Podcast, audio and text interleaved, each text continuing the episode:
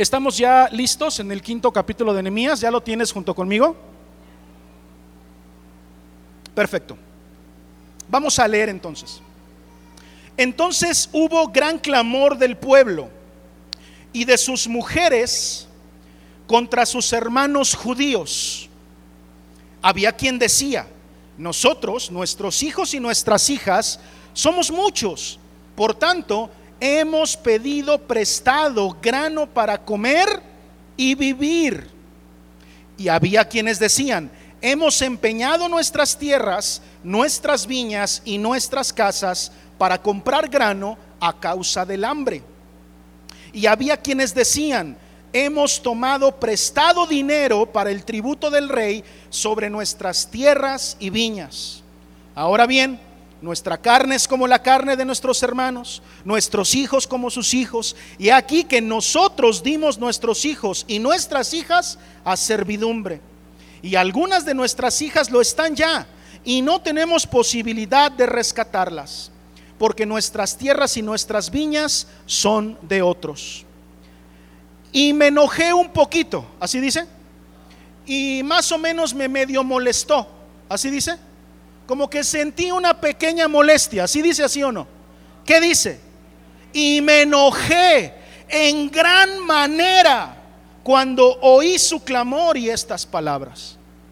Entonces lo medité y reprendí a los nobles y a los oficiales y les dije, ¿exigís interés cada uno a vuestros hermanos?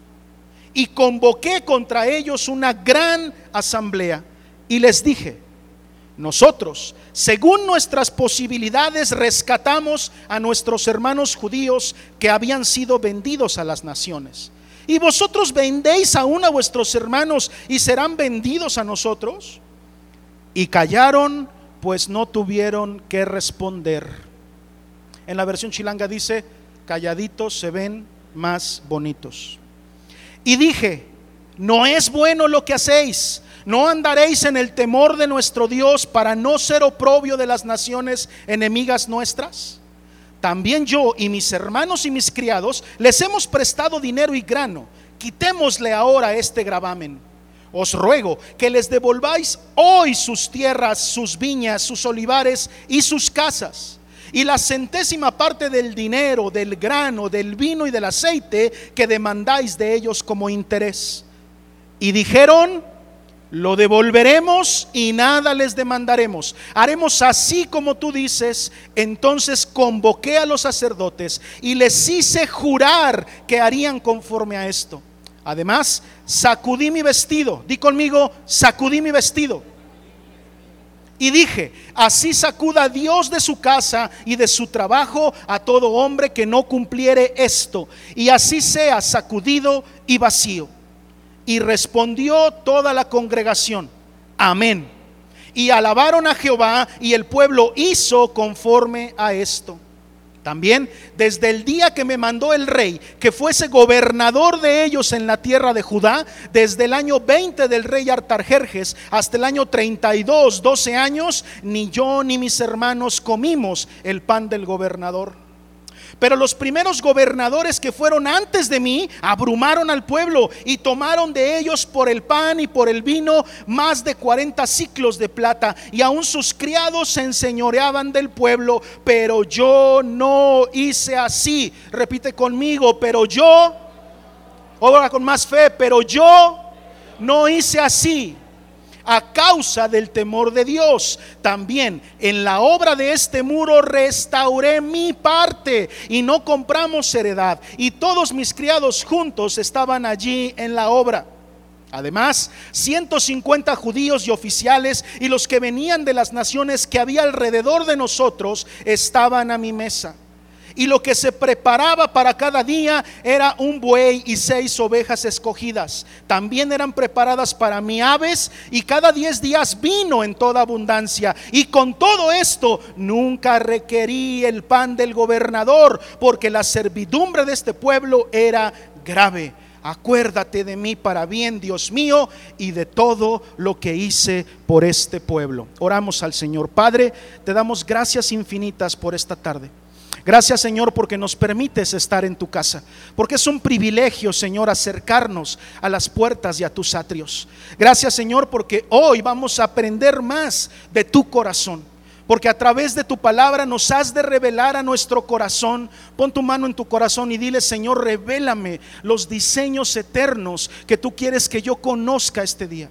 Revela mi corazón porque yo no quiero que me convenza un pastor, yo no quiero que un hombre venga con su labia a enseñarme algo, sino que tu Espíritu Santo con tu poder vengas a redarguir mi corazón y a enseñarme qué es lo que tengo que hacer y lo que tú de mí esperas, Señor. Transforma mi vida, transforma mi corazón y no me permita salir de aquí como llegué, sino que salga transformado por tu palabra, transformado por tu luz y que en mi carácter sea transferido tu carácter. Te lo pedimos como iglesia en el nombre de Cristo Jesús. Amén, amén y amén. Dale un aplauso fuerte, fuerte al Señor, pero fuerte, fuerte.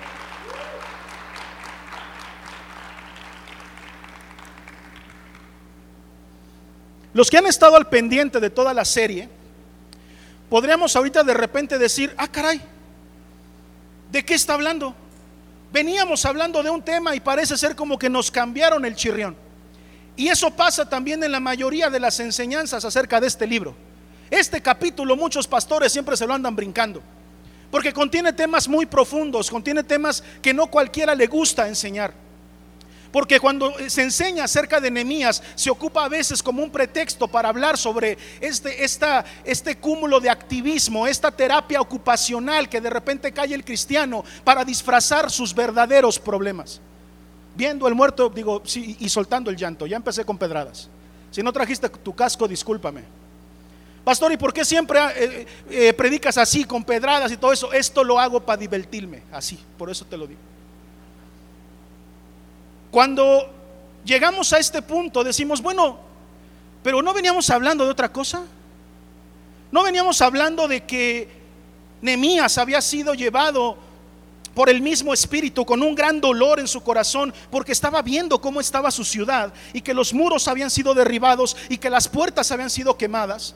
Que no veníamos hablando de cómo Zambalat se levantó contra él como un enemigo y, y, hasta aprendimos que yo estoy diseñado para enfrentar cualquier tipo de amenaza que venga en contra mía? Estoy diseñado para enfrentar las adversidades, estoy diseñado para enfrentar las pruebas.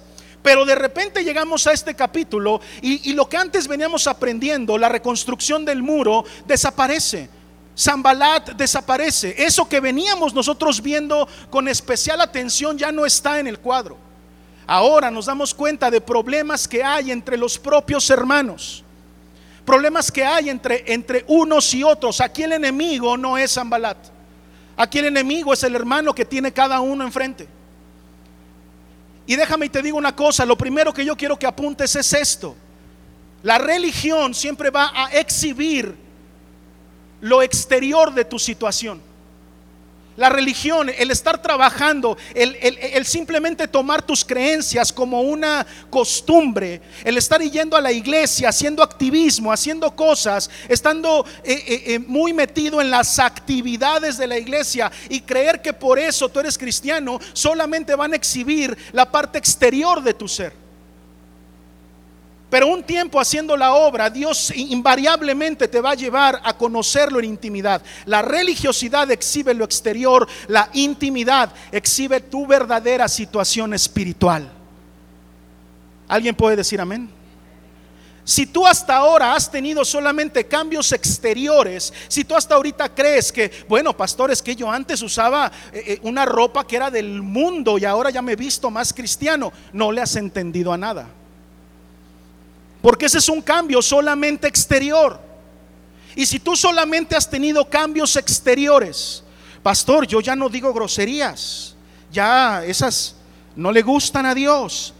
Pero eso lo haces en público y en privado salen por aquí tepocatas y serpientes y escorpiones. Y realmente el cambio solamente ha sido superficial. Yo quiero decirte, hasta el día de hoy tú has tenido una muy bonita religión. Has tenido un, un programa de activismo. Has tenido una terapia ocupacional en donde te has puesto a hacer cosas para no hacerle caso al mundo. Pero cuando tú estás mucho tiempo en la obra, esto es lo que nos enseña el libro Ahora, antes en el capítulo 4, en los anteriores eh, capítulos que estudiamos, vimos al pueblo que estaba dispuesto y que construía y que estaba motivado y que iba por todo y que dijeron, sí, construyamos. Pero ahora estamos viendo la otra cara de la moneda. Ahora nos damos cuenta de que Nemías no tenía solamente la carga de, de, levantar el muro, no solamente se quedaba ahí, sino que tenía ahora también la carga de los problemas que había entre unos y otros. Aquí entonces quiero decirte, de nada sirve, ay Dios mío, no sé si estés preparado para escuchar esto, pero de nada sirve que te pongas a levantar una obra si no hay cambios en tu comportamiento del día a día. De nada sirve que hagas una gran iglesia y una gran mega iglesia si tú en tu casa estás siendo el mismo pecador de siempre. ¿Sí o no? Y esto es lo que nos presenta Nehemías. Nehemías en este momento ya, ya no es el albañil, ¿sí o no? Ya no es el copero. Primero fue copero, ¿se acuerdan? Después fue un, un supervisor de obra, de albañiles. Después fue un gran motivador y un gran conferencista y ahorita nos está diciendo que ya es gobernador de Jerusalén. Y ya lleva 12 años trabajando ahí y ahora se da cuenta de que el enemigo no es Zambalat. El enemigo no es estos que se están oponiendo a que se levante el muro, sino que hay algo adentro del mismo pueblo. Si la palabra de Dios no ha penetrado hasta lo más profundo de tu corazón, tú solamente has tenido una religión que te ha modificado los comportamientos, nada más. Pero si no has tenido intimidad con Dios, entonces el día a día sigue siendo el mismo.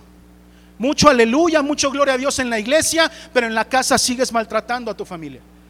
Sigues gritando, sigues comportándote como cualquier mundano. Pastor, pero tú me dijiste que es por gracia. Sí, sí es por gracia. Por supuesto que sí, porque Dios como nos encuentra, nos acepta. Pero durante el tiempo de alabanza también aprendimos ahorita que Dios no nos va a dejar como nos encuentra. Él nos va a meter en un proceso, di conmigo proceso. Y en ese proceso tú y yo tenemos que ir avanzando. No quiere decir que seamos perfectos, pero vamos a ir avanzando poco a poco y paso a pasito hacia donde Dios quiere que tú y yo lleguemos. Y como dice Pablo, una cosa hago, que permanezco. Y puede que me tropiece y puede que me caiga, pero una cosa es tropezarte, caerte mientras vas caminando hacia la luz y otra cosa es darle la espalda a la luz y hacer lo que tú quieras. Por lo tanto, si tú eres un cristiano de domingo, tienes una muy bonita religión. Lo importante es que nosotros reconozcamos que Dios es nuestro Señor y que Él es soberano en todos los aspectos de nuestra vida. Por eso nosotros no somos domingocéntricos. ¿Qué dije que no somos domingocéntricos? Es decir, nuestro cristianismo no es de domingo. Nuestro cristianismo es de todos los días. Fundamento de esta casa, la gracia siempre va a ser que más exigente que la ley. Uno pensaría que la ley es exigente y que la gracia nos da permiso de todo falso. Aquel que ha comprendido la gracia sabe que la gracia exige todavía más. Así que la ley te pedía un día, ¿se acuerdan? Guardaréis el sábado, ¿sí o no? Y si tú crees que por ser cristiano ahora eso simplemente cambió y ahora en lugar de guardar el sábado guardamos el domingo, no le has entendido a nada. Nosotros no guardamos el domingo. Nosotros no somos cristianos de domingo. Nosotros no nos reunimos en domingo, la iglesia se reúne los lunes, se reúne los martes, se reúne los miércoles, los jueves, los viernes, los sábados, se reúne todos los días y todos los días son los días del Señor y todos los días levantamos alabanza a Él y todos los días glorificamos su nombre. Yo no sé si vine a predicarle a alguien, quiero decirte, la iglesia es de todos los días y tú eres hijo de Dios todos los días. En donde quiera que tú estés, Dios no es un aspecto de tu vida. Si tú crees que Dios es solamente un aspecto, vuelvo a lo mismo. Tienes solamente una bonita religión. Tenemos aquí el anticipo de problemas muchísimo más profundos. Estos problemas con los que se va a enfrentar Nemías son más fuertes, más importantes y más profundos que las amenazas de Zambalat. Zambalat venía amenazando, ¿cuántos se acuerdan? Y tenía eh, eh, eh, socios en diferentes puntos estratégicos alrededor de Jerusalén para poder atacar a Nehemías de tal forma que todos le decían a por donde intenten ustedes escapar, les van a caer y los van a matar. ¿Se acuerdan de eso? Zambalá tenía estrategia para acabar con Nehemías y para detener la, la, reconstrucción del muro, pero aquí nos damos cuenta de que Zambalat no es el mayor enemigo. El mayor enemigo es lo que pasa entre hermanos. El mayor enemigo es algo que está ocurriendo con lo que Nehemías verdaderamente tiene que llegar a arreglar. Te voy a decir una cosa, apunta a esto. Tu llamado invariablemente te va a llevar a la intimidad con Dios. Si tu llamado no te lleva a la intimidad con Dios, tú estás nada más haciendo un activismo cristiano. Estás en una terapia ocupacional. Estás haciendo cosas por hacerlas nada más. Pero tu llamado, escucha lo que te digo, siempre te va a llevar a la intimidad con Dios. Por eso no han sido pocos desde que se fundó esta congregación los que me han dicho, yo pensé que esta situación ya la había superado, pero hoy me doy cuenta de que tengo mucho por qué caminar todavía. ¿Sabes por qué? Porque la visión de vid es una visión de intimidad. ¿Cuántos dicen amén? Y la intimidad exhibe nuestra verdadera condición espiritual. No solamente la externa, no solamente la de el dominguito, hola hermano, buenos días, aleluya, qué padre que nos reunimos los domingos, sino la que está ocurriendo en nuestro día a día, en nuestra casa, en cómo tratamos a la esposa, cómo tratamos a los hijos, cómo, cómo hacemos nuestro trabajo, si estamos siendo honestos o no, o si estamos persiguiendo ganancias deshonestas en los, en los negocios. Tú y yo somos cristianos 24/7. Cada minuto de nuestra vida somos hijos de Dios. Así que nosotros reconocemos nuestra vulnerabilidad y aunque eso alguien lo puede llamar hipocresía, nosotros creemos y sabemos que la verdadera hipocresía es estar fingiendo un comportamiento durante el domingo para que los otros seis días te comportes como quieras. Esa es la verdadera hipocresía. No reconocer nuestras debilidades. Yo me reconozco débil delante del Señor. ¿Alguien puede decir amén? Soy un siervo inútil, tengo demasiados errores y trabajo con ellos, pero nunca voy a justificar mis errores para poder tapar la responsabilidad que yo tengo delante de Dios de hacer cada día mejor las cosas. ¿Cuál era el problema? El problema que estamos viendo aquí es que hay tres quejas, tres agravios de parte del pueblo.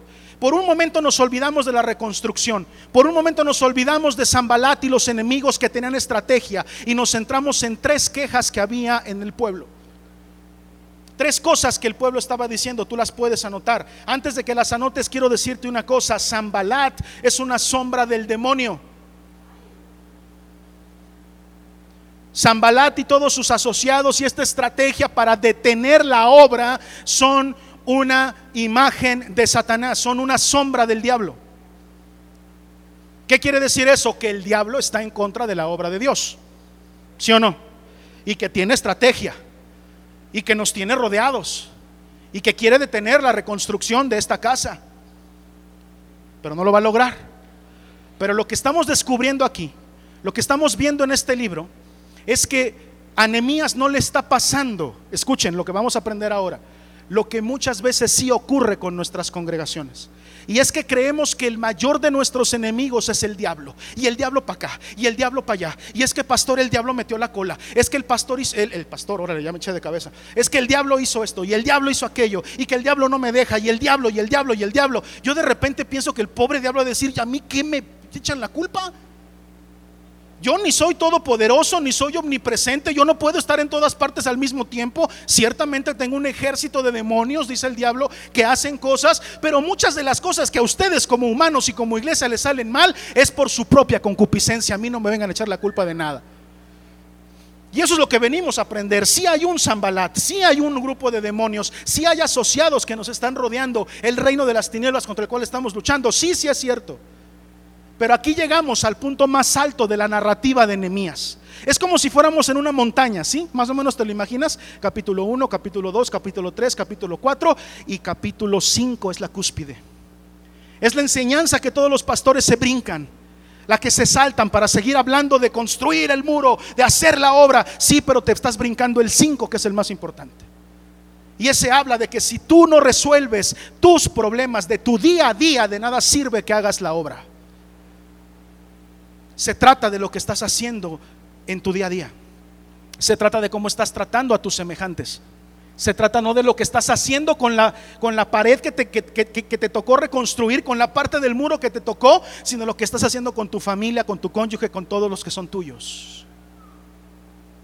¿Mm? No a muchos les gusta predicar esta parte. Ahora te voy, a, te voy a platicar cuál era entonces la problemática. Número uno, primero estaba esta queja de parte de aquellos que no eran dueños de su terreno. El versículo 2 dice así.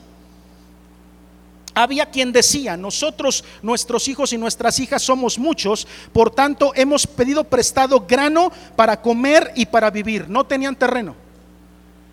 ¿Qué tuvieron que hacer? Tuvieron que pedir prestado grano para comer, ¿sí o no? Tenían familias grandes y tenían poco que comer. Esa era la situación de unos.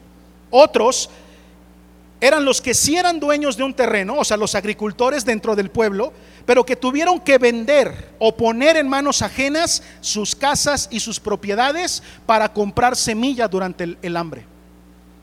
Esa es la segunda queja que tú puedes anotar. Primero los que no tenían terreno y que tuvieron que pedir prestado grano para comer. Luego los que sí tenían terreno pero que tuvieron que empeñarlos, tuvieron que darlos a otras familias para conseguir semilla y poder comer. Y el tercero eran otros que habían tomado prestado dinero para pagar los impuestos. Tenían que pagar impuestos a los persas y no podían pagar sus deudas. Estos que están descritos en los versículos 4 y 5 tuvieron que vender a sus propios hijos. Pero escucha lo que, lo que quiero enseñarte. El versículo dice, a nuestros hermanos. Esto no eran con los persas. El negocio de vender a sus hijos no fue con los que gobernaban, no fue con los persas. Los vendieron a otros judíos, a los hermanos. No solamente los estaban vendiendo, que ya era una necesidad tremenda, sino que los estaban vendiendo a sus propios hermanos, los que estaban construyendo con ellos los muros y las puertas de Jerusalén. Entonces había un, grupo de, judíos que sí tenían recursos y que estaban recibiendo entonces a las hijas, a los terrenos y estaban cobrando una usura, estaban cobrando un interés muy alto. Ese era el problema que había, ¿te das cuenta? Circunstancias semejantes ocurrieron también en la iglesia naciente, en la iglesia eh, eh, eh, primitiva. Te encargo de tarea que leas el capítulo 6 de Hechos. Y en el capítulo 1 te vas a enterar que cuando la iglesia creció, empezó también a haber murmuraciones sobre la distribución de los bienes. Esta enseñanza está equilibrada entre el Antiguo y el Nuevo Testamento. Cuando hay un cierto crecimiento, empieza a haber problemas en, en el pueblo.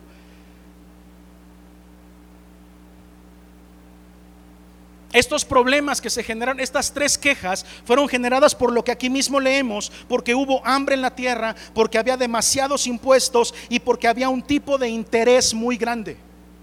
Ahora yo te digo, que hubiera hambre en la tierra, ¿algo podía hacer el pueblo por eso? ¿Algo podía hacer el pueblo por evitar una crisis económica eh, en todo el país? ¿Podría haber hecho algo el pueblo? La respuesta es no. No estaba en sus manos, simplemente había una crisis económica en ese momento y el pueblo no podía hacer gran cosa. Los impuestos persas eran muy altos. ¿Podía el pueblo hacer algo al respecto? No, tampoco. Pero el otro problema era que había un nivel de intereses, un nivel de usura del dinero demasiado alto. ¿Estaba en las manos del pueblo eso? Sí, eso sí estaba en las manos del pueblo. Por eso es que podemos darnos cuenta de que Nehemías se enoja, de que Nehemías tiene un, gran coraje y dice, ¿por qué? ¿Sabes por qué Nehemías se enoja? Porque Nehemías conoce al Dios que adora. Nehemías conoce los diseños de parte de Dios. Eh, Nehemías sabe lo que hay en el corazón de Dios. Y al saberlo se molesta porque sabe que sus hermanos están haciendo algo que a Dios no le agrada hermanos cobrándole intereses a otros hermanos, hermanos tomando como esclavos a otros hermanos. ¿Se dan cuenta? Ya el tema de la reconstrucción pasa a segundo plano. Estamos en la cúspide de la narrativa de Nehemías. en donde ya no importan los recursos, la disposición, yo construí tanto del muro, yo levanté tantas puertas, sino cómo estás tratando a tu prójimo. Invariablemente la intimidad con Dios te va a llevar a cuestionarte eso.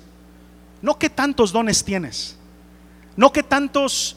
Eh, eh, em, este, este, misticismo de repente que existe en el cristiano, de, qué tantos dones de revelación y de, y de lenguas y, de, y, que nosotros creemos en todo eso. Yo te lo he enseñado y yo lo practico, creo en los carismas del Espíritu Santo, pero hay veces que estar tanto de ese lado nos hace no darnos cuenta de nuestra responsabilidad como hijos de Dios. No se trata de cuántos dones tenemos, sino de los principios eh, cristianos que Dios establece en nuestro corazón a través de la obra redentora de Jesucristo. ¿Qué te quiero decir eso? Por gracia somos salvos. ¿Cuántos dicen amén? Tenemos entrada al cielo, pero Dios nos da una oportunidad de poder ser cada vez mejores y de mejorar y de poder hacer las cosas que a Él agradan, no en nuestro poder, no en nuestras fuerzas, sino en las fuerzas de aquel que todo lo puede, el que murió en la cruz del Calvario por ti y por mí. Alguien puede dar un aplauso al Señor. Aleluya.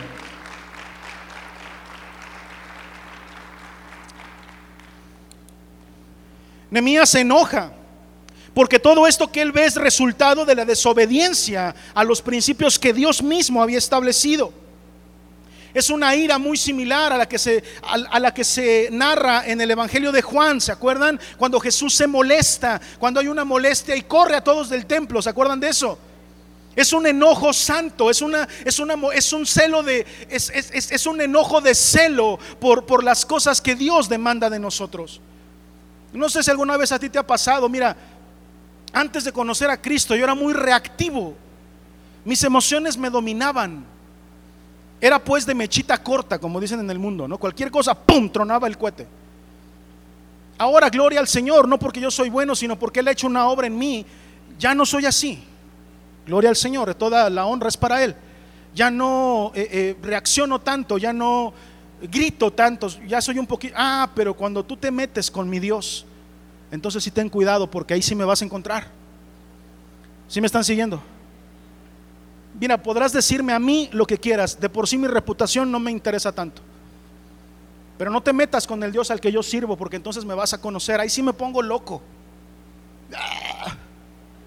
Ahí sí pierdo, ¿sabes por qué? Porque te estás metiendo con lo que yo más adoro, con lo que yo más quiero, con quien, con quien me salvó. Y este es el enojo que siente Jesucristo cuando ve que el templo, la casa de su padre, ha sido transformada en un mercado. ¿Se acuerdan? ¿Y cómo se puso nuestro hermano Jesús, hermano mayor? ¿Cómo se puso? Como loco. Y empezó a aventar sillas y empezó a aventar mesas y empezó a correr gente, ¿sí o no? ¿O estoy hablando tonterías? No, era un enojo de celo, un enojo santo. Pablo también lo expresó en una de sus cartas. Tenía un celo por el Señor y se molestaba cuando había cosas que sabía que no estaban eh, acorde a los, a, los diseños que Dios había planteado. Y esto pasa con Nehemías también. Hay un enojo porque él sabe que el pueblo está desobedeciendo a Dios. Para darte una idea, te dejo de tarea Éxodo 22, puedes leerlo. Ahí, en Éxodo 22, aprendemos que Dios enseña que no se debe de imponer usura por un préstamo de dinero. ¿Sí? ¿Lo vas a leer? Con calmita lo lees. Y ahí vas a, ah, mira, el pastor tenía razón, aquí dice. Jesús, perdón, Dios enseña que si vas a, vas a prestar dinero, no puedes imponer un interés. Y la Torah es sabia, ¿eh? El Antiguo Testamento no deja de ser verdad. Nosotros no, no creemos que el Antiguo Testamento está derogado ni borrado, por algo lo tenemos en la Biblia. Y por eso Jesús dijo, espérenme, yo vine a enseñarles que los escribas y los fariseos se los enseñaron mal. ¿Se acuerdan? En la serie oíste que fue dicho, ¿se acuerdan? Esa la enseñé para poner este fundamento, porque nosotros creemos que el Antiguo Testamento es tan vigente como el Nuevo. De verdad, ¿eh? Es igual de vigente. Oye, pastor, pero yo he escuchado que nosotros ya no tenemos que hacerle caso al antiguo, nomás al nuevo. Pues entonces no estás en la congregación correcta. Aquí creemos que tanto el Antiguo Testamento como el Nuevo están vigentes. Y que la Torah es sabiduría. Y que la ley de Dios nos es buena. Que no, nada de lo que hagamos por la ley nos va a salvar. Lo que nos salva es Cristo, eso ya lo sabemos. No nos salva la ley, nos salva la gracia de Cristo. Gloria al Señor. Pero lo que está contenido en la Torah es bueno para nosotros. Y ahí Dios enseña, si vas a prestar dinero, no cobres interés. Si quieres cobrar interés, no prestes dinero. Sencillo. Y todo esto, pareció de pastor, pero que hoy la clase es de finanzas. Mira, el que tengo oídos espirituales que los abra y que los use, porque lo que estoy enseñando eh, como un ejemplo que pone la, la palabra de Dios con términos de dinero y de usura, tiene que ver con nuestro estado espiritual. Así que abran los oídos espirituales. Pídele al Señor, Señor, quítame la cerilla espiritual para que pueda yo escuchar. La misma preocupación controlaba esta ira en, en, para que fuera constructiva. Y eso lo vemos en lo que pasa después. Una cosa que yo quiero decirte, un principio, todavía no estoy en, los diseños eternos, pero un principio que quiero que tú escribas es, cuando todo te falle, vea las instrucciones. No, llegue el mueble para armar a la casa, lo lleva el marido, bien contento de Home Depot, el más nuevecito, el más bonito. Mira, amor, ya te traje un nuevo armario para que guardes la ropa y todo. Ahorita te lo armo. Ay, sí, viejo, qué padre. Oye, aquí están las instrucciones. ¿Qué pasó, vieja? ¿Qué pasó? ¿Cómo yo voy a ocupar instrucciones? Si yo soy bueno, soy el chicho cuerero. Ah, no es chucho, ¿ah? El chucho cuerero. Ahorita lo armo. ¿Y cómo termina después el chalán? A las dos horas está con un diseño que ni era, ¿no? Patas para arriba. No lo puede parar, ¿sí o no? ¿Y qué le dices, hermana? Aquí están las instrucciones. No, no, no, espérame, espérame, yo ahorita, ahorita déjame, ahorita queda, ahorita queda. ¿Sí o no? Queda, se ve como que hasta que tiembla, ¿no? Ya terminaste, ya me, ya me quedó, ya puedes poner ropa. Bueno, no le puedes poner ni una playera porque eso se deshace. Oye, seguro que te quedó bien, me quedó bien. Bueno, me sobraron como 10 tornillos, pero me quedó bien. Le pones una playera y ¡pum! se cae el mueble. ¿Falló el mueble? ¿Falló el diseño? ¿Falló quien lo diseñó? ¿Quién falló? El que lo arma, el que lo aplica, el que cree que se la sabe y lo hace sin leer las instrucciones. Y todas las instrucciones de cómo tenemos que hacer las cosas en la vida están en la palabra de Dios. Ese es nuestro manualito. Ay, pastor, es que yo intenté construir el, armario, llámese armario familia, trabajo, empresa, crianza de los hijos, todo el, armario que tú quieras. Y no, hombre, me estaba quedando bien bonito, pero apenas le puse una playerita y se destrozó. ¿Qué no hiciste, hermano? No leíste las instrucciones. Lo primero que te quiero decir es, si tú tienes duda con respecto a algo, ve lo que dice la palabra de Dios. ve, vea las instrucciones. Las instrucciones dicen, eso que te dije, Éxodo 22, que no se debe de pedir usura. Deuteronomio 23, apúntale ahí, te la dejo de tarea. Si tú lees Deuteronomio 23, vas a ver que Dios explícitamente dice que no se puede exigir interés de un préstamo. No se puede exigir interés de un préstamo. Y esa palabra en Deuteronomio, ¿y qué dije primero? Éxodo. Y ahorita que dije Deuteronomio, estoy en el Pentateuco, ¿eh? la ley mosaica, estoy en la pura Torah. Pura ley de Dios. Y en los dos pasajes, bueno, el segundo va más profundo y dice, si quieres cobrar interés, que no sea tu hermano. Fíjate nada más lo que dice, que no sea tu hermano. Pero si es tu hermano, no te atrevas a cobrarle interés por lo que prestas. Y yo voy más allá todavía. ¿eh? Si alguien te pide prestado, regálaselo. Un amén nomás. Nada más uno. Dice, pastor, ¿y por qué le voy a regalar mi dinero? Si no eres capaz de, de perder ese dinero, no lo prestes. No lo prestes. ¿Quedó claro? Si a ti te duele, te duele que vienen y te piden 500 pesos y no los quieres perder, no los prestes. ¿Sí? No los prestes. Ahora, si no te duele, regálaselos. Dile, ¿sabes que no te presto? Porque eso no es bíblico, pero te los doy. Pastor, yo no estoy dispuesto. Entonces le dices, no tengo. ¿Sí o no? O te bajas a algo que no te duela. Te estoy diciendo cosas bien prácticas. ¿eh? ¿Sabes que 500 sí me duele, pero 200 no. No puedo regalar, no puedo prestarte 500, pero te, siembro 200. Y te ayudo en tu problema. ¿Están de acuerdo? ¿Pueden aplaudir al Señor todavía o ya se están muy muy regañados.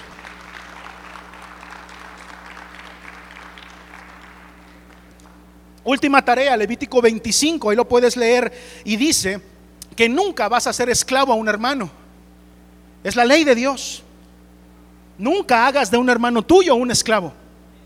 ¿Todo esto tú crees que no lo sabía Nehemías?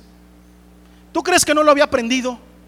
Si es la Torah misma, el Pentateuco, la ley básica mosaica, entonces imagínate que llega y, se está reconstruyendo los muros y están quedando bien bonitos. Mira cómo nos está quedando la obra de Dios. Nos ha mandado Dios a hacerla y nos está quedando de maravilla. Y, todo el mundo puede jactarse de que son los mejores materiales y que es el mejor muro y son las mejores puertas. Porque de hecho sí se reconstruyó, lo vamos a estar aprendiendo en las próximas semanas. Y sí se consiguió levantar con seguridad otra vez el muro y, y se consiguió levantar las puertas otra vez. Pero estamos en el pináculo de la narrativa de Nehemías. Y es que en ese momento él llega y se da cuenta de que el problema no es Zambalat, el problema no es Satanás, el problema no es la oposición, el problema es que se ha dejado de obedecer a Dios. Ese es el mayor problema. Imagínate tú que cuando hizo gran asamblea y les dijo, ¿por qué le andas prestando dinero a Rodrigo y le estás cobrando interés? ¿Por qué? Marta, tú que trabajas en Banamex, no, no es cierto, no. ¿Por qué si te fue a pedir prestado, te aprovechaste y lo pusiste como esclavo en tu casa? Pues sí, si quieres te doy dinero, pero ponte a barrer, ponte a trapear, hazme la casa, límpiame, hazme todo esto y te doy una lana. Imagínate que en ese momento el pueblo haya dicho, no, no, no, es que Zambalat, es que Zambalat, ¿qué? Zambalat, ¿qué tiene que ver en eso? Díganme ustedes, no es retórica la pregunta, ¿qué tiene que ver Zambalat en estos problemas que son del pueblo? Nada, nada. ¿Qué tiene que ver el diablo en muchos de los problemas que como iglesia a veces desarrollamos? Nada. Y le queremos echar la culpa de todo. El pastor está defendiendo al diablo. No, no lo estoy defendiendo. Pobre chanclas se va, se va a ir al infierno todito. Lo que te quiero decir es que no podemos recargarle a él responsabilidades que son de nosotros.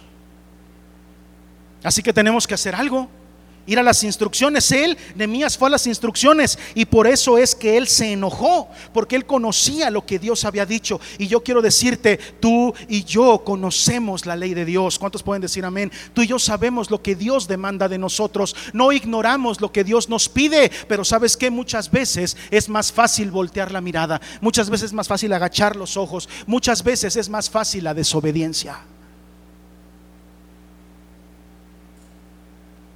Una cosa que te quiero decir, con todo el respeto que me mereces.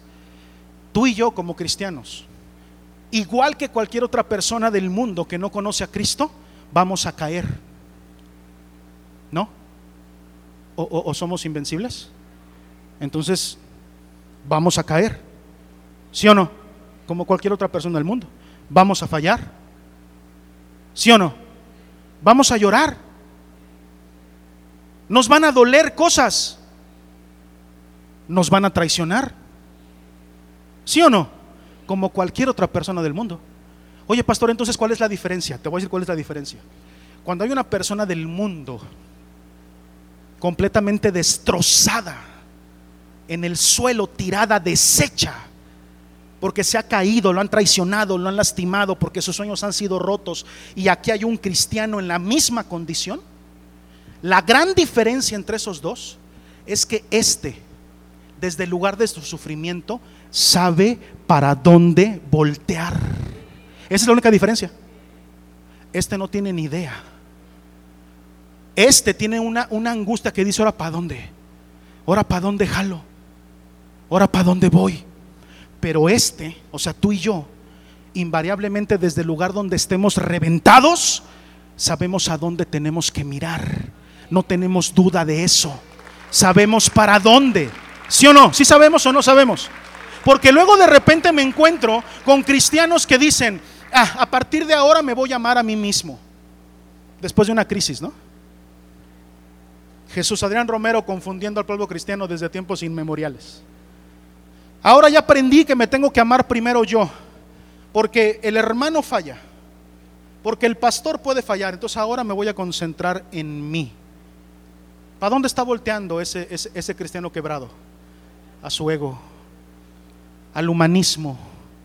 Y de repente veo cada publicación de cristiano, Dios me ampare, discúlpame, pero de repente digo, bueno, ¿para dónde estás volteando? No te estoy juzgando por caer, no te estoy juzgando porque estés reventado, yo he estado ahí, pero tú y yo somos hijos de Dios, tú y yo no podemos voltear a las filosofías del mundo, no podemos voltear al mejor orador, no podemos estarle haciendo caso a Daniel Javif, no podemos estarle haciendo caso al humanismo, tú y yo sabemos para dónde voltear, aunque estemos bien reventados y bien tronados, tú y yo volteamos a ver al Rey de Reyes, al Señor de Señores, él es el que nos levanta. Escucha, el que entiende esto, lo menos que quiere voltear a ver es al ego, al yo. Ay, se les acabó su tonta. A partir de ahora primero yo y después yo y hasta el último yo. Eso es desconocer las escrituras por completo. Cuando nosotros sabemos que el mensaje bíblico estructuralmente es un mensaje de muerte al ego en donde ya no figures tú, ya no vivo yo, mas vive Cristo en mí. Él es el que vive a través de mí. Yo estoy cada día más muerto. Qué bonito se ve un cristiano que quiere elevar su ego. Qué bonito es, se ve. No, no, sé quién les ha enseñado a ser hijos de Dios. Pero qué bonito. A mí me dan ganas de jalar las orejas, de verdad. Perdón, pero me dan ganas y luego no son ni mis ovejas y digo, ay, tranquilo, tranquilo, ellos tienen su pastor. Me hagas de jalar orejas. Si fuera mi oveja, ya le estuviera jalando diciendo que no. Tienes que entender que lo, que lo que la Biblia dice es que tenemos que morir al yo para que viva Cristo a través de nosotros. No enaltecer el yo. Bendito Dios, ahora resulta. Todavía puedes decir amén, o si no puedes decir amén, diga ay, ay, ay.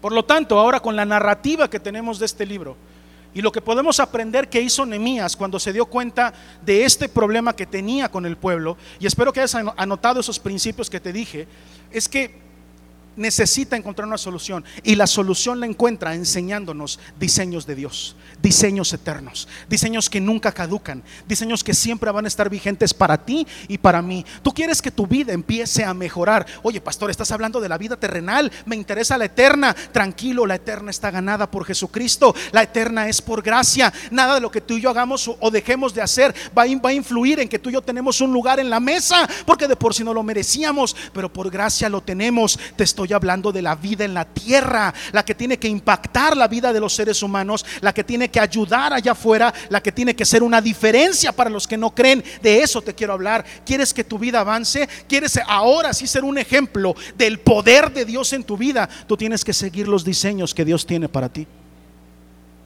Y dejar de creer que es por lo que tú crees, por cómo tú ves la vida, por tu filosofía propia, por las ideas que tú tienes, porque ya le entendiste al cristianismo, porque ya le entendiste a la Biblia. Déjame te digo una cosa, los que me conocen saben, soy cristiano desde niño, he leído la Biblia muchísimas veces, me encanta el estudio de la Biblia y, con temblor y temor he recibido de muchos de ustedes y de muchos otros lados el título de maestro de la palabra, me hacen el honor, yo no me considero tanto, ¿sabes qué? Me considero el más ignorante, he pasado toda mi vida estudiando la Biblia y no la conozco nada. Me hace falta mucho. Yo no le he entendido a todo, pero todos los días aprendo algo nuevo de mi Dios. Todos los días aprendo algo nuevo de su misericordia. Cada día le conozco un poquito más. Y justamente cuando creo que ya le conozco, esos momentos de la vida donde empiezo a sentirme cómodo con mi relación con Él, entonces vienen sus silencios, entonces vienen sus vicisitudes y sus pruebas para, para moverme un poquito, para demostrarme que no debo de estar tan confiado como me estaba sintiendo, sino que tengo que ir más profundo y buscarlo cada día más. ¿Alguien puede comprender? Eso. Yo necesito conocer a mi Dios. Yo necesito ir más adentro. No puedo vivir confiado. Yo no. Yo no. Desde el momento en que un pastor deja de sentirse oveja, la iglesia empieza a decaer. ¿Apuntaste eso? Desde el momento en que un pastor deja de sentirse oveja, deja de saberse oveja, ese es el momento que la iglesia va para abajo. Yo estoy bien preocupado por tu vida espiritual. Alguien puede decir amén a eso diciendo, oye pastor, gracias porque estás preocupado por mi vida espiritual. ¿No? ¿Nadie? Bueno, no importa que no estés agradecido, yo estoy bien preocupado por tu vida espiritual y bien ocupado por tu vida espiritual. Y trato de pasar tiempo contigo y trato de, dividir mis horas y mis días para, para, pasar un rato contigo. ¿Sabes qué? Jamás en la vida me va a interesar tanto. Escucha esto, porque tienes que sacar la religiosidad de tu vida. No me va a importar más tu vida espiritual que la mía. ¿Te dolió? ¿Te dolió? Si te dolió está bien, para que de una vez te vayas decepcionando de mí, porque sabes que no tienes que tener tu mirada puesta en mí, la mirada tiene que estar puesta en Cristo. ¿Sí o no? Entonces, por supuesto que me ocupo de tu vida, pero a ti te conviene que tu pastor se considere oveja. A ti te conviene que tu pastor no descuide su vida espiritual. A ti te conviene que tu pastor sea el primero que vaya a los pies de Cristo a decir, Padre, no me permitas caer, no me permitas pecar, no me permitas desviarme del camino. Y espero que tu oración por este que te habla sea esa. Señor, no le permitas, ¿no? Este, manténlo ahí. ¿Por qué? ¿Qué dice la palabra? ¿Hay alguno fuerte entre vosotros? Mire que no caiga. ¿A quién le dice que mire que no caiga? ¿Al débil? No, al fuerte, al fortachón. Entonces, dependencia absoluta de mi Señor. Y por supuesto que después de ir a los pies de Cristo, después de redimir con Él mis debilidades, entonces por supuesto que estoy apto para poder pastorear el pueblo de Dios. Y lo pastoreo con pasión y con amor, jamás quejándome, jamás. Cuando redimo mi vida con mi pastor, no crean que es, ay pastor, ya no aguanto al rebaño, ya por favor manda a otro porque no me tratan bien mal, ya no quiero saber nada de ellos. No, cuando yo hablo con mi pastor, hablo cosas de mi vida. Redimo mis debilidades. ¿Sí me, sí me siguen? Redimo mis vulnerabilidades. Porque antes que ser pastor, soy oveja. Y tengo que crecer. Y no puedo descuidar mi vida espiritual. Pueden aplaudirle al, Señor, si se puede. Primer diseño de este capítulo, número uno, capítulo el 5, versículo 7. Ese es el, primer diseño, está, en el versículo 7. Bueno, les voy a leer el 6 que dice, y me enojé en gran manera cuando hizo clamor y estas palabras. ¿Se acuerdan que leímos eso? Me enojé en gran manera. Y luego dice el versículo 7. Entonces decapité a todos. Entonces estaba yo tan enmuinado y tan enojado que fui y me los reventé a todos. ¿Sí dice eso? Primer diseño. Tú estás diseñado para pensar antes de actuar. Ahí dice que Nehemías, a pesar de su enojo, ¿qué hizo? Primero meditó. Primero pensó las cosas. Tú estás diseñado para pensar antes de actuar. Ahora te hago una pregunta, esta sí retórica, no quiero que me la contestes, pero tú dime cuántos problemas te habrías evitado en tu vida si te hubieras tomado un minutito para pensar las cosas antes de abrir la boca. ¿Cuántas? ¿De cuántos problemas, mi hermano, nos habríamos librado tú y yo? Si hubiéramos tomado un minutito para pensar antes de hablar. Varios, ¿verdad? Pues déjame y te digo, tú estás diseñado para hacer de tus emociones algo que obre a tu favor. Las emociones no son malas, sino mucho de lo que Jesucristo predicó en el Sermón del Monte sería una mentira. Si lo predicó con esa autoridad, es porque sabemos que las emociones no son malas. Tomemos, por ejemplo, la emoción del enojo. Por ponerles un ejemplo. Dice la Biblia que es un pecado enojarse. ¿Verdad que no? Al contrario, nos da chance y nos dice, airaos, pero no pequéis airaos, enójense, está bien. Pero ¿qué tiene que ver que te enojes con que eso te haga pecar? Porque también la palabra dice, yo no te di un espíritu de cobardía, sino de amor, de poder y de dominio propio. El verdadero carácter no es aquel del que dice, cuidadito conmigo porque tengo un carácter bien fuerte. Uy, nomás me dicen algo y reviento, cuidado. Ese es el carácter más débil de todos. ¿Se entendió? Ese es el carácter más débil de todos. Aquel que no puede dominarse. Aquel que apenas siente el calor de la bilirrubina y entonces empieza a gritar y empieza a decir y empieza a vomitar y empieza a dejar todo una, eh, eh, una bomba nuclear a su paso. ¿No? Como el pistolero cuando va caminando y todo explota detrás de él, así, como Rambo, ¿no? Dejando todo dolor, angustia, una familia destruida, hijos lastimados y todo por no pensar las cosas un poquito. El enojo tiene una función. El enojo es para el alma como el dolor es para el cuerpo. ¿Cuántos dicen amén a eso? Lo voy a explicar. Apunta a eso. El enojo es para el alma como el dolor es para el cuerpo. Así como funciona el dolor en tu cuerpo, funciona el enojo en tu alma. Escucha lo que te quiero enseñar. Muchos de ustedes dirían, ojalá y el dolor dejara de existir. Ojalá y no dolieran, sobre todo ahora que vamos a las vacunas y aquellos que les tenemos un pavor tremendo a las agujas y luego que las enfermeras sacan unas agujotas así. Ay, Dios mío, ¿cómo quisiera que ya no existiera el dolor? Para no sentir la aguja, para no sentir dolor. Pero cualquier médico que esté aquí o alguien que esté estudiando medicina me puede decir y nos puede enseñar a todos de que esa es una tontería. Porque el dolor tiene una función. Si tú y yo nos rompemos un hueso y no sentimos dolor, podemos llegar a perder el hueso, perdón, a perder el brazo. El dolor te avisa, oye, hay algo mal ahí, te rompiste el brazo, corre con el doctor. El dolor tiene una función. Si no andaríamos por ahí con las patas rotas y los brazos rotos todo el tiempo porque no sentimos dolor. No nos atenderíamos, entonces se nos cae una gangrena, andaremos ahí, ¿no? Gloria a Dios porque existe el dolor, una molestia y es una alerta que me avisa que tengo que ir con el doctor. Hay algo mal. ¿Sí o no? Es lo mismo cuando sientes molestia. Cuando sientes que te, pero esto no es testimonio, es una anécdota que escuché en otro país, no aquí en México. Pero estás con la esposa y de repente empiezan las discusiones. En la casa no pasa, esto es con otros pastores, con que en mi casa no pasa. Y de repente se empiezan a subir los ánimos y se empieza a subir la bilirrubina y nos empezamos a enojar y empezamos eso es una señal de alerta. Es como el dolor. ¿Qué haces cuando cuando algo te quema?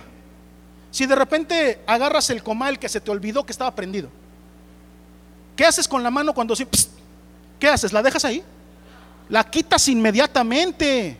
El dolor te avisa, muévete de ahí. En términos neuronales, lo que ocurre es que acá arriba se desata una, una especie como de alarma. Quita la mano de ahí. Claro que ocurre así en micras, ¿no? Y quitas la mano así.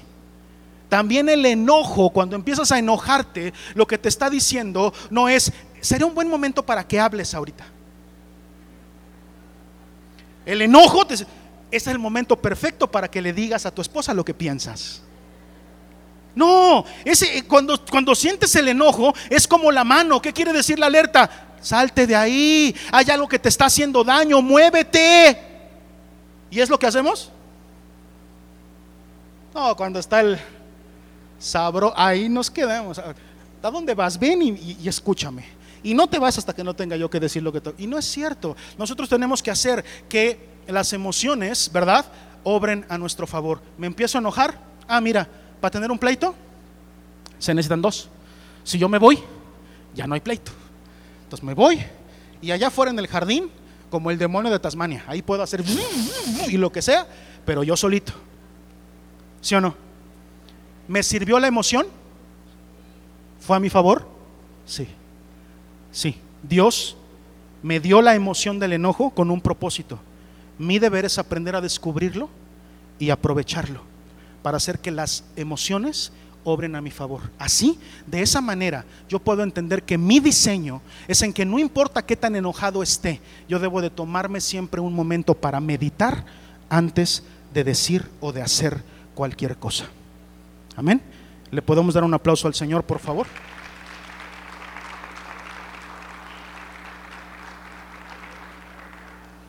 Sigue diciendo el versículo. Entonces lo medité y sigue diciendo, y reprendí a los nobles y a los oficiales y les dije, exigís interés a cada uno de vuestros hermanos y convoqué contra ellos una gran asamblea.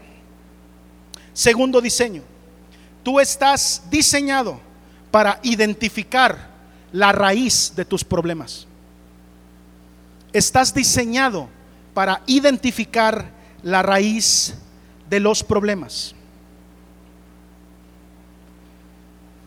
Convocó la asamblea contra ellos, pero no contra todos, ¿verdad?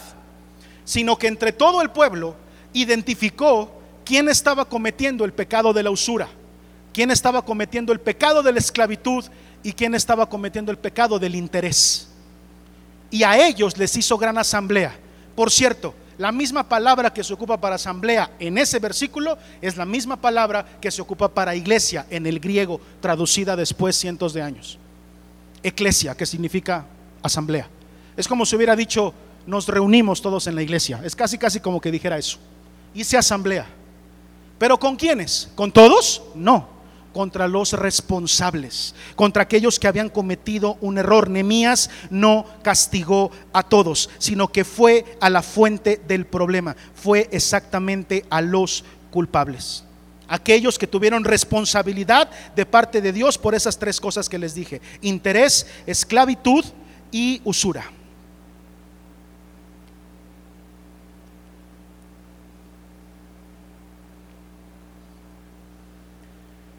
Así tú estás diseñado para poder identificar cuáles son las raíces de tus problemas.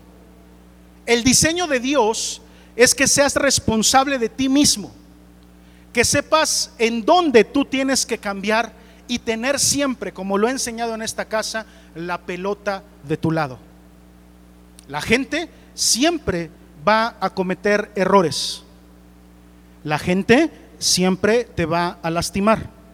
Escucha lo que te quiero decir. ¿Alguien te ha lastimado? ¿Alguna vez alguien te ha fallado?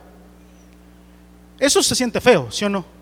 Sobre todo cuando es una persona que en teoría era la que estaba diseñada para nunca fallarte.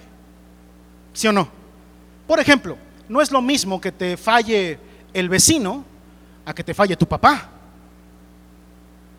No es lo mismo que te falle el hermanito a que te falle el pastor. Hay algunos que por diseño están diseñados para no fallarte. Por eso cuando esas figuras fallan, duele. ¿Sí o no? Cuando alguien falla, duele. ¿A ti te han fallado? ¿Te ha dolido? Pues te tengo una noticia.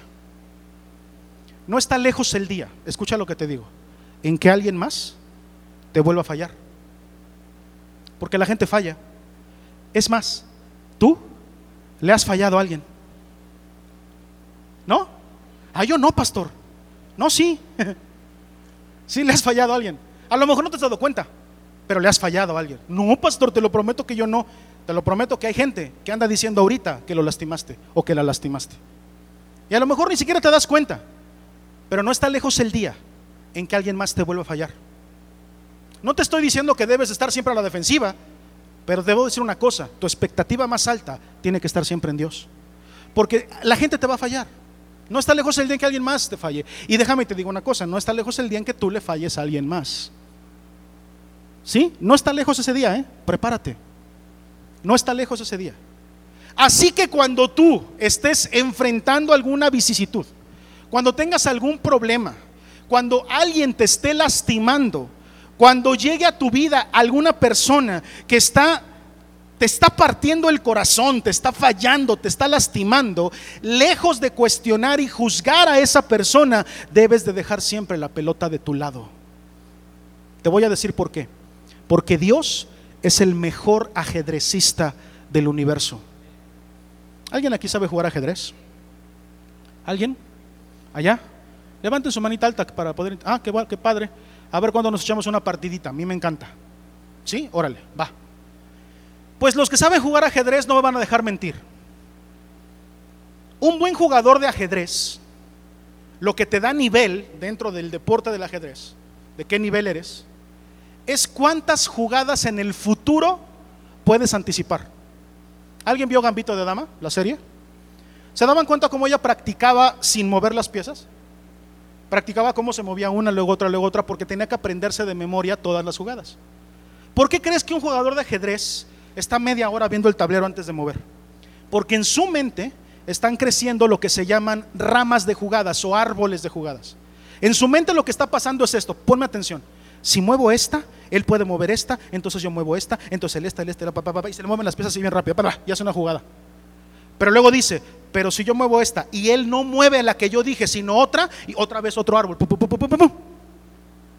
Todo eso ocurre en la mente de un ajedrecista.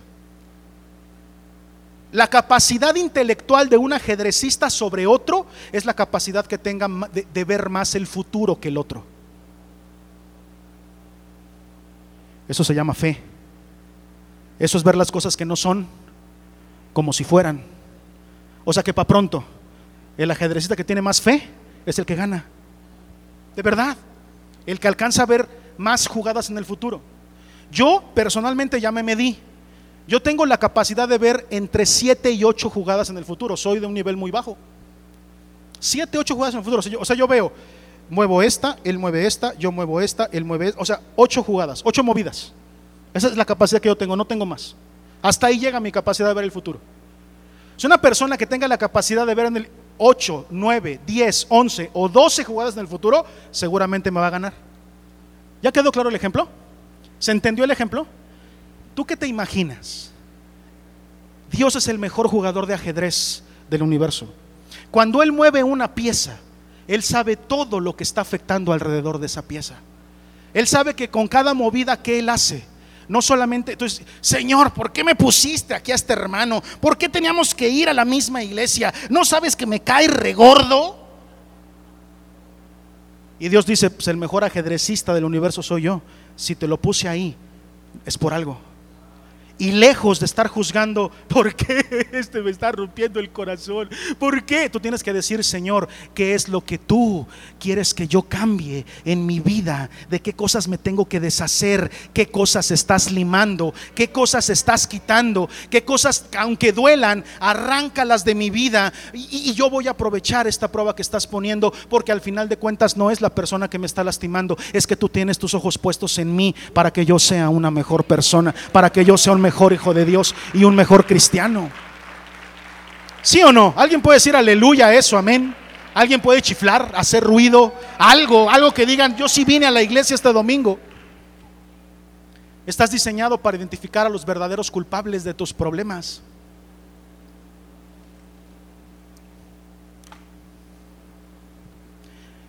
Es tiempo de que te des cuenta que cuando señalas a alguien, hay tres dedos que te señalan a ti. Estás diseñado para darte cuenta de que el balón siempre está de tu lado. Estás diseñado para que seas responsable. Soy conocido entre mis discípulos como el pastor volteador de tortillas. Que llegan a consejería, hay pastores que no sabes y mira, no vayas con el pastor Marco porque te va a voltear la tortilla. Vas a ir acusando a tu esposa y vas a salir bien regañado. Vas a ir tratando de echarle la culpa a tus hijos y vas a salir bien regañada. Vas a ir diciendo que tienes los peores papás del mundo y vas a salir bien trapeado. ¿Sí o no? Los que son mis discípulos saben que así soy. ¿Sabes por qué? Porque, porque yo he entendido cuál es la obra de Dios en nuestra vida. Y Dios nos pone gente ríspida alrededor, los famosos hermanitos lija. ¿Sabes por qué? Porque somos una obra de arte en las manos del alfarero y somos una obra inconclusa. Cuando el barro le ha dicho al alfarero, no le raspes ahí porque duele. No, el barro se deja moldear, ¿sí o no? Y si el alfarero ve que este, este vaso que hice no es de honra, no sirve, lo destruye y lo vuelve a hacer. Señor, si yo tengo que ser útil para ti, no me importa que me tengas que destruir Destrúyeme, vuélveme a formar, aquí estoy. Ah, tú haz lo que tú quieras, yo soy tu siervo y yo obedezco. ¿Sí o no? Está bien romántico de decirlo, pero cuando es verdad, quiero saber quiénes de ustedes si lo van a hacer. Estás diseñado para encontrar al responsable de tus problemas. ¿Ya te cayó o todavía no? ¿Te lo tengo que decir directo? Levanta tu mano derecha y di en el nombre de Jesús. Soy libre del espíritu de la víctima. Fuera de mí el espíritu de la víctima. es que, pastor, si yo te contara, no, no, no, mi hijo, eres tú. Eres tú. Si tú obedeces a Dios, si tú cambias lo que tienes que hacer, eh, mira, muchas de las cosas que tú ves grises en tu vida, va a salir el sol, porque aquel que obedece al Señor es digno de bendición. Así que obedece a tu Dios. mira, la, la, tierra está esperando impacientemente por la manifestación de los hijos de Dios. ¿Cómo se manifiesta un hijo de Dios? ¿Haciendo rituales? ¿Danzas hebreas? ¿Shabbat? ¿Cómo? ¿Cómo se manifiesta un hijo de Dios? En obediencia, papá. Invariablemente, escucha lo que te digo, los cuervos ya tenían la orden de llevar la carne y el pan a Elías, pero era necesario que Elías que hiciera conforme a la voluntad de Dios. Hasta que Elías no hizo conforme a la voluntad de Dios, los cuervos no llegaron. Ahí están los cuervos esperando. ¿Qué onda? ¿Ya vamos a ver al Elías? Pues no, todavía no obedece. Todavía no corre a la cueva. ¿Alguien conoce la historia? Entonces, ya vamos. Oye, ya, la carne se está echando a perder. Pues no podemos ir porque el Elías no obedece. Los cuervos ya tenían la orden, ya estaban esperando, ya estaban diciendo a ver en qué momento yo, yo ya puedo llevarle esta carne a Elías. Yo tengo un propósito en mi vida. Yo soy un cuervo. ¿Alguna vez has pensado en la vida del cuervo? Estaba ahí impaciente con sus patitas tiqui, tiqui, tiqui, tiqui, tiqui, tiqui, a ver en qué momento el Elías obedece porque yo tengo la orden de, de parte de quién? De llevar este kilo de asadito y pan. Y hay un río que tiene la orden de brotar en cuanto Elías obedezca. Yo llevo el pan y, la carne, pero el río ya tiene la indicación de que cuando Elías llegue, brote. ¿Sí o no? Escucha lo que tu pastor te quiere enseñar. Hay milagros guardados en la naturaleza que están esperando a que obedezcas, a que te manifiestes como hijo de Dios para operar Tú tienes que operar esos milagros. Tú, tú eres el responsable de que esas cosas pasen. Deja de quejarte de los demás. Deja de quejarte de, ay, es que a mí me tocó bien difícil. Deja de quejarte de todo eso. Tú tienes la capacidad para hacer activos los milagros que Dios tiene esperando en la naturaleza para ti. Y están a punto de ocurrir, pero sé obediente. Sé obediente y en cuanto hagas conforme hizo Elías, se van a manifestar los milagros. ¿Alguien puede decir amén a eso? Gloria al Señor, estoy por terminar. Tercer diseño. Este es el más difícil de todos. Estás diseñado para tomar determinaciones. ¿Para qué dije? Para tomar determinaciones.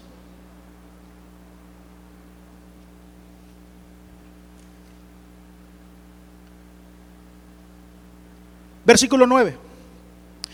Y dije, no es bueno lo que hacéis, no andaréis en el temor de vuestro Dios para no ser oprobio de las naciones enemigas nuestras también yo y mis hermanos y mis criados les hemos prestado dinero y grano. Quitémosle, ¿cuándo? Ahora. Quitémosle, ¿cuándo? Ahora este gravamen. Os ruego que les devolváis mañana. Si dice eso o no? Os ruego que les devolvamos la próxima semana. Un mes. ¿De dónde aprendió Fox? Ahí. Hoy.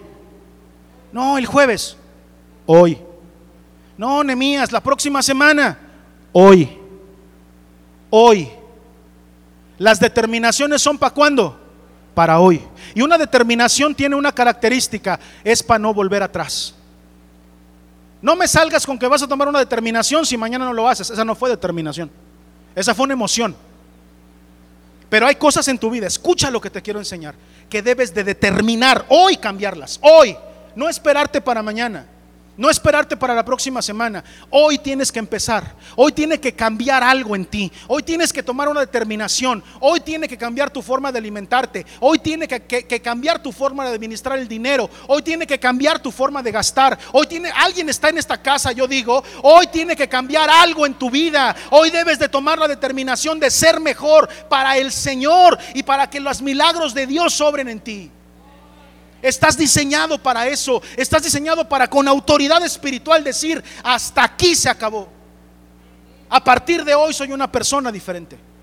A partir de hoy tomo la determinación porque a partir de hoy lo hago en las fuerzas de Dios, no en mis fuerzas.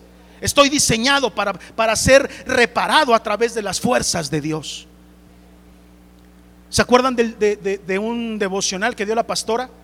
Todas las fuerzas que tengo disponibles. ¿Cómo me encantó ese devocional? Hablaba de un niño que, que, estaba jugando en la tierra y que quería sacar una piedra de la tierra y no podía, era un niño chiquito. Y entonces eh, su papá se dio cuenta cómo estaba intentando sacar la piedra con todas sus fuerzas. Y no podía. Y fue su papá y le dijo, hijo, para sacar esa piedra, tú necesitas hacer uso de toda la fuerza que tengas disponible. Y, el niño le dijo, papá, lo hice, lo hice. Jalé con todas mis fuerzas y no pude. Y el papá voltea y le dice, hijo, es que yo soy tu papá y las fuerzas que yo tengo también son las fuerzas que están a tu disposición. Toda la fuerza que tú tienes disponible me incluye a mí, que soy tu papá. Tú nada más tenés que haber dicho, papá, ¿me ayudas? Porque yo soy la fuerza que tú tienes disponible. ¿Sí o no? Tú tienes que ocupar toda la fuerza que tienes disponible. Pastor, pero lo he intentado mil veces. Desde el 2005, todos los eneros voy al, gimnasio y en febrero ya no fui. Bueno, ahora hazlo en las fuerzas de tu Padre. Ahora dile al Señor, tú ayúdame, porque tú eres las fuerzas que tengo disponibles. ¿Se está entendiendo el concepto? Estás diseñado para tomar determinaciones. Ya, Mira, te voy a decir una cosa, y no tengo cámaras en tu casa ni tengo este micrófonos este instalados, pero necesito decirte una cosa, ya deja de decir groserías. Ya, por favor. Oye, ¿tienes micrófonos en mi casa? No, no. Nada más por revelación te lo digo. ¿Tienes problemas con las malas palabras? Ya deja de decirlas. Renuncia a eso, porque dice la palabra de Dios que no puede de una misma fuente salir agua dulce y salada. Y esta misma boca que yo ocupo para alabar al Señor no puede servir para andar aventando maldiciones. ¿Se entiende eso? Pastor, es que lo he intentado. Se siente tan sabroso cuando, cuando le digo así como debe de ser. Mira, ya busqué un sinónimo y no hay. Otra cosa, cuando los cristianos ocupan este tipo de palabras que como que suenan parecido pero no son, como si quisieran redimir la grosería, versos, ¿no? O sea, ¿cómo que versos? ¿Qué quieres decir? No, no estás cambiando nada, ¿eh? Porque al final de cuentas hay una intención de decir una mala palabra, ¿sí o no? Y no estás cambiando nada. No manches, ¿no? Es lo mismo. Entonces no, no es que se suavicen, es que debes de entender que tu boca le pertenece al Señor, que tu lengua le pertenece a Dios. Y si lo has intentado muchas veces, porque este que te habla pasó por ese problema, este que te habla de cada nueve palabras que decía, nueve eran unas palabrotas, que cuando a mí mi pastor me dijo, deja de decir groserías, yo puedo quedar mudo, ya no voy a decir nada. Aparte no se siente tan sabroso, se necesita esa palabra, quiero decirte, es lo mismo que un vicio. Ahora toma la determinación, santifica tu boca para Jehová. ¿Cuántos dicen amén?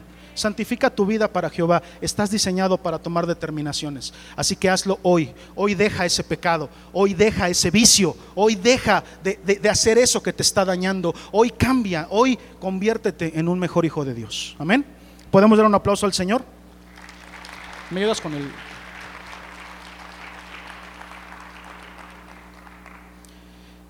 Y finalmente, el último diseño que vamos a ver hoy.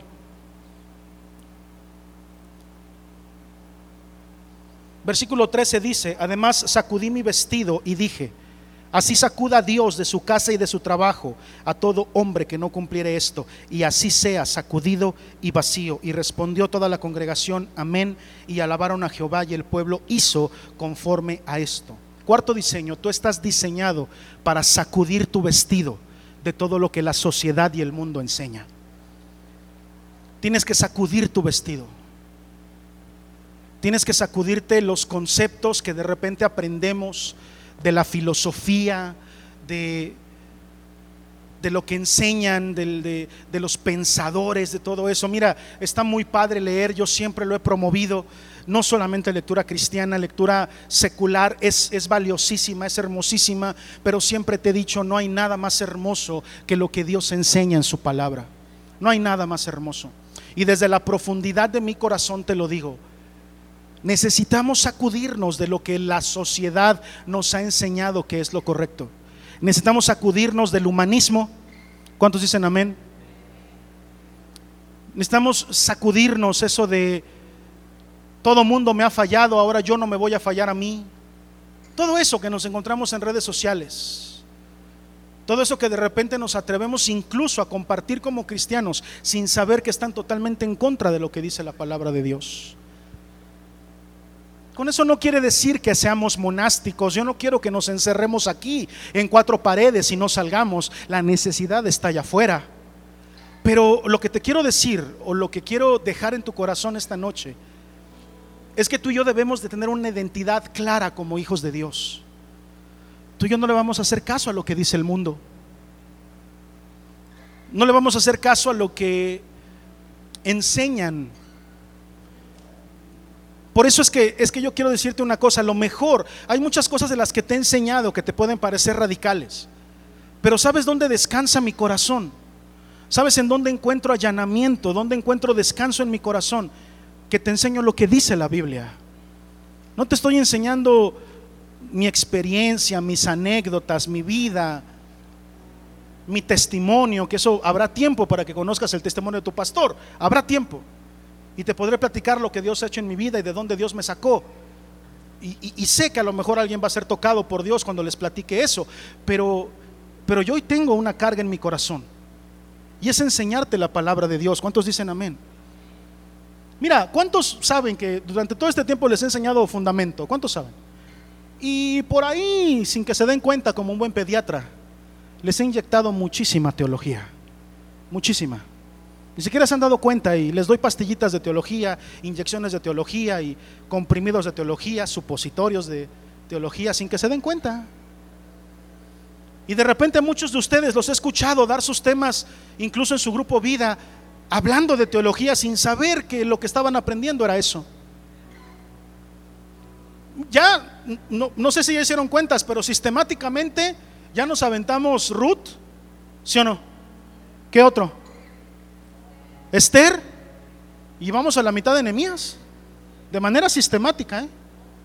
Y has aprendido historia, has aprendido costumbres del pueblo judío, has aprendido por qué creemos lo que creemos. ¿Sabes por qué? Porque estoy sacudiendo tus vestiduras de la filosofía humana, del humanismo, de, esas este, historias de superación personal, ¿sabes? De todos esos libros que te hablan de cómo tú eres un campeón y cómo puedes ser mejor y cómo puedes lograr todo y cómo tú eres el, el, este, el Juan Camaney. Para enseñarte una cosa, que no somos nada delante del Señor, que no tenemos nada que ofrecerle al Señor, que somos lo vil y lo menospreciado del mundo que donde el Señor nos encontró fue en un hoyo de porquería, al menos a mí así fue. Pero me encontró, gloria al Señor. No hice yo nada para merecerlo, pero me rescató. Sí, muchísimas gracias Señor, porque sin merecerlo, hoy tengo misericordia de parte tuya. Yo necesito sacudirme esas cosas. Necesito sacudirme lo que dice el mundo y empezar a creer lo que dice Dios de mí. Puedes ponerte de pie ahí donde estás, por favor. Vamos a terminar este culto de la mejor manera. Vamos a terminar adorando al Señor. Y yo espero que de verdad te estés llevando esto en tu corazón. Estos diseños que tienes que conservar, que selles en tu corazón. Es más, ayúdame a orar de esa forma esta noche. Cierra tus ojos ahí donde estás, levanta tu mano y dile al Señor, Padre, sella en mi corazón lo que hoy aprendí. Que sea tu Espíritu Santo el que, el que día a día esté transformando mi corazón. El que con tu palabra sea impactado cada día, cada momento que mi vida sea expuesta a la luz de tu palabra, algo, algo, tu unción transforme, tu unción queme, tu unción pudra. Alguien puede decirle eso al Señor. Señor, yo soy lo más vil, lo más menospreciado. Yo no, yo, yo, ni siquiera merezco de, de ninguna manera estar aquí en tu casa. Pero Señor, yo sé, yo sé que cuento con tu misericordia. Voy a dejar, ora conmigo y dile, voy a dejar de hacerme la víctima. Voy a dejar de echarle la culpa a los demás. Estoy diseñado para poder ver al espejo y encontrar ahí al responsable de mis problemas, al responsable de las cosas que me salen mal, a mi propia necedad, a mi propio egoísmo, a mi propia ceguez espiritual. Soy yo el que tiene que cambiar, no los demás. Soy yo el que tiene que mejorar, no los demás. Soy yo el que tiene que significar un cambio para mi familia, no los demás. Con un gran poder viene una gran responsabilidad. Al ser hijos de Dios necesitamos aprender que tenemos responsabilidades para con el mundo. Debemos de dejar de ser egoístas y dejar de fijarnos tanto en nosotros para poder ver las necesidades que hay allá afuera. En el momento en que empieces a ver lo que el otro necesita, tus necesidades van a parecer un poquito más chiquitas. Es más, cuando empieces a ver las necesidades del de afuera, vas a empezar a entender el porqué de las necesidades que Dios te hizo atravesar a ti. La corrección de un problema, si tú tienes problemas, la corrección de un problema comienza con enfrentarlo directamente. Así que hoy te animo a que dejes de poner excusas, a que dejes de decir, es que nadie es perfecto. Ay, es que así soy y qué. Es que tú no sabes cómo fueron mis papás o, la forma en que fui criado. En vez de eso, te animo a que a partir de hoy podamos decir, estoy cansado de esa, de, esa actitud en mi vida, estoy cansado de esa inmadurez en mi vida, estoy cansado de esa mentira, de ese hábito, de ese pecado. Lo voy a tomar como tal, como pecado. Y me voy a arrepentir y voy a trabajar en las fuerzas de mi Dios para tomar una determinación hoy y no regresar para atrás. Amén. La corrección de un problema es más fácil si encontramos una promesa bíblica detrás de eso. Y Dios te ha prometido que nunca te va a dejar. Dios te ha prometido que te va a dar de sus fuerzas. Y Dios te ha prometido que lo vas a hacer con Él, no lo vas a hacer solo.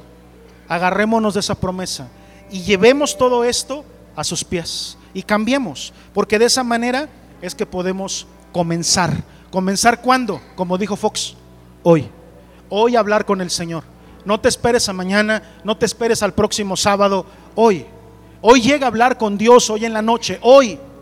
O si quieres hacerlo ahorita, hazlo ahorita, mientras más pronto mejor. Y comprométete con Él. Y cambia lo que tengas que cambiar. Pero hazlo ya. Urge. Porque hay muchos allá afuera que se están perdiendo y nos necesitan y a ti y a mí para poder hacer algo diferente por ellos.